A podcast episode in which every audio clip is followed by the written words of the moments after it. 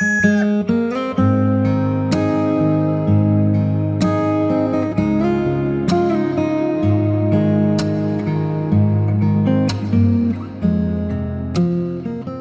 tal amigos? Dios los bendiga. ¿Cómo están? Bienvenidos a una edición más, gracias al Señor, de Sábados de Cambio. Hoy nos comparte el devocional Juan Carlos Plem. Juan Carlos y Graciela Plem están trabajando en la obra misionera de El Maitén, Chubut. Y como siempre decimos y que lo podamos hacer, no nos olvidemos de orar por ellos, por ese precioso ministerio allí en el Maitén. Sin más palabras, los dejamos con Juan Carlos. Dios los bendiga, los proteja y los guarde.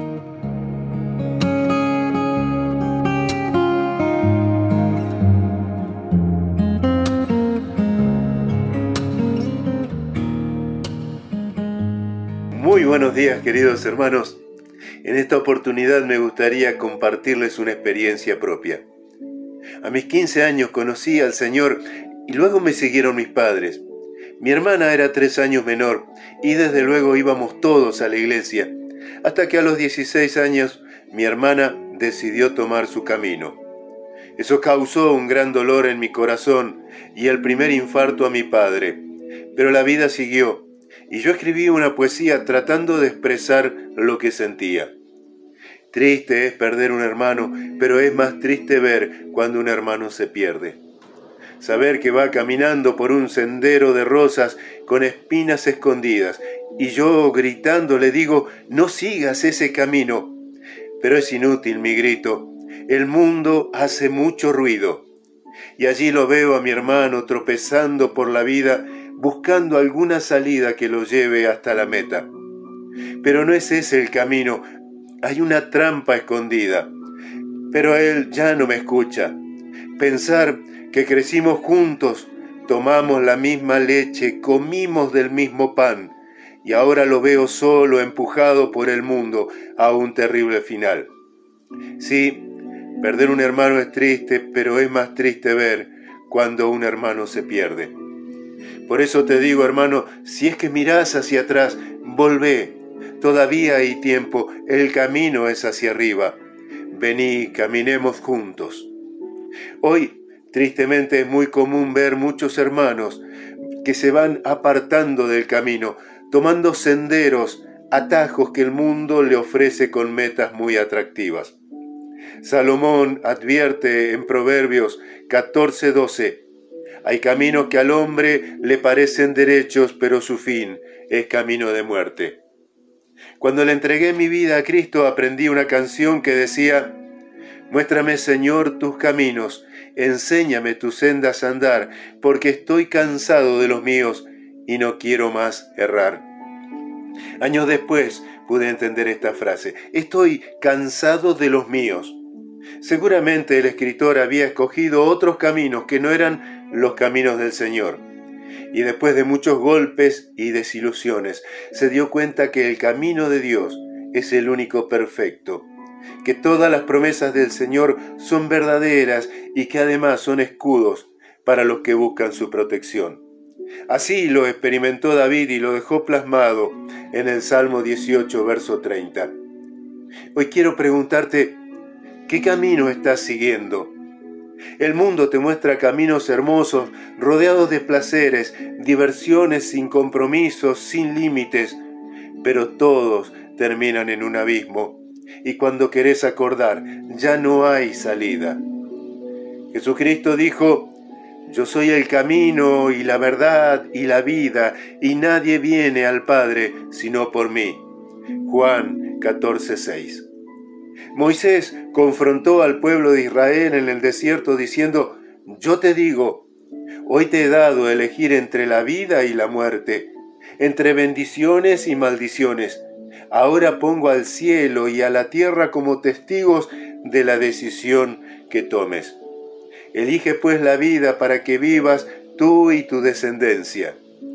Deuteronomios capítulo 30. Que Dios guíe hoy tus pasos para que tomes el buen camino.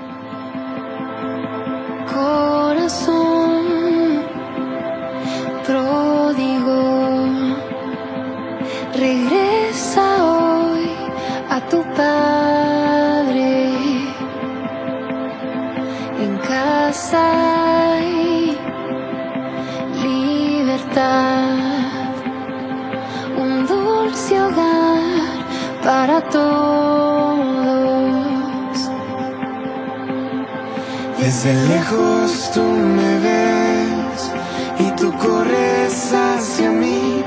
Aquí estoy otra vez y yo corro a tu encuentro.